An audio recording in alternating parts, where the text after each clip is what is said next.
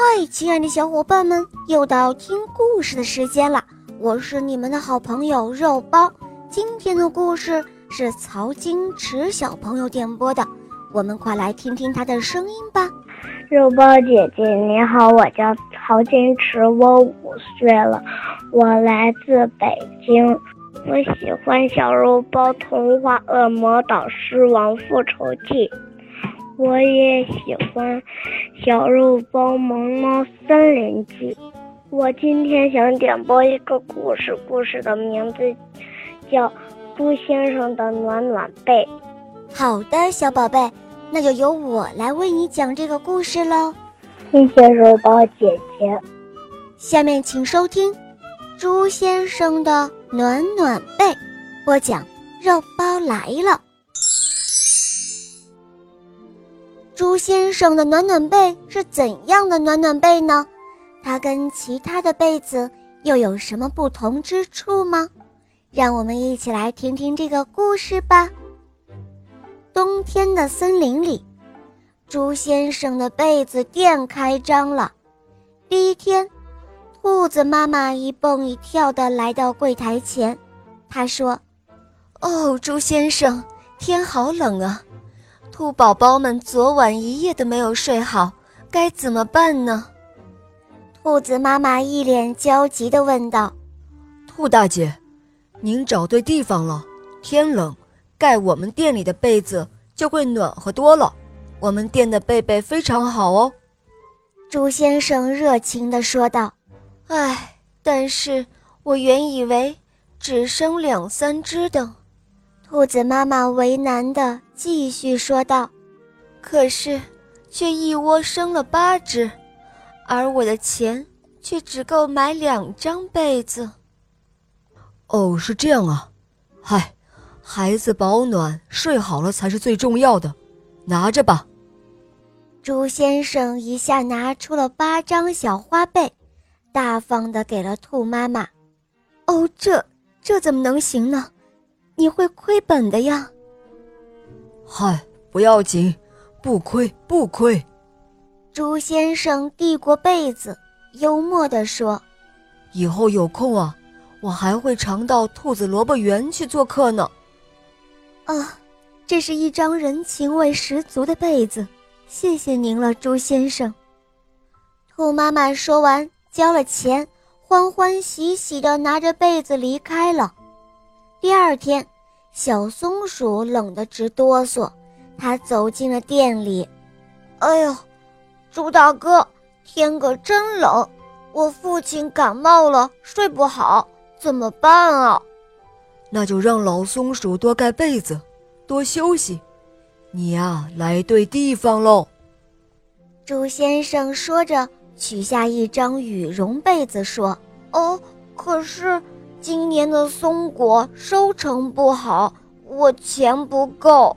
小松鼠不好意思说道：“但我但我宁愿自己挨冻，也不想让我父亲受凉。”哦，那好办，这被子就半卖半送吧。猪先生将被子递给小松鼠，说道：“哦，这这怎么行呢？您还要做生意呢。”嗨，别客气，我生平啊最敬重的就是孝顺父母的人，拿去吧。朱先生豪爽地说：“小松鼠啊，替我问候老松鼠一声哦，祝他早日康复。”哦，谢谢你了，朱大哥，这真是一张充满了孝心的被子，谢谢。小松鼠说着，交了钱，拿着被子蹦蹦跳跳的离开了。第三天，猴子兄弟来了。猪先生，森林尽头的考拉奶奶是一位独居老人，她行动不便，可天气又这么冷，所以我和我哥哥砸碎了猪猪钱罐，决定为他老人家买一张被子。哦，你们小哥俩太有善心了。猪先生说着。取下一张昂贵的蚕丝被，感动地说：“这样吧，这张被子的钱就不要了，麻烦你们俩给考拉奶奶送去吧。”哦，这真是一张爱心一百分的被子，谢谢您了，朱先生。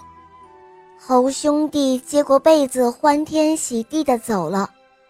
朱先生的事迹一传十，十传百，被子店的生意越来越火了。朱先生的工作也更卖力了。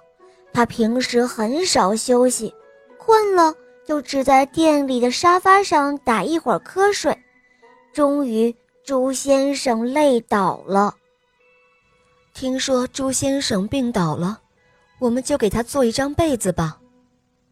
兔子妈妈提议说：“这个建议太好了。”考拉奶奶非常赞同。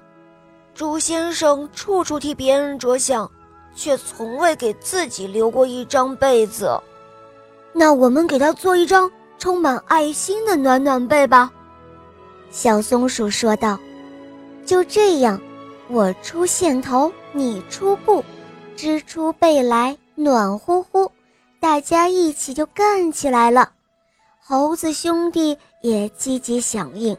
就这样，一张由碎棉布头和布尾做成的被子，很快就送到了猪先生的店里。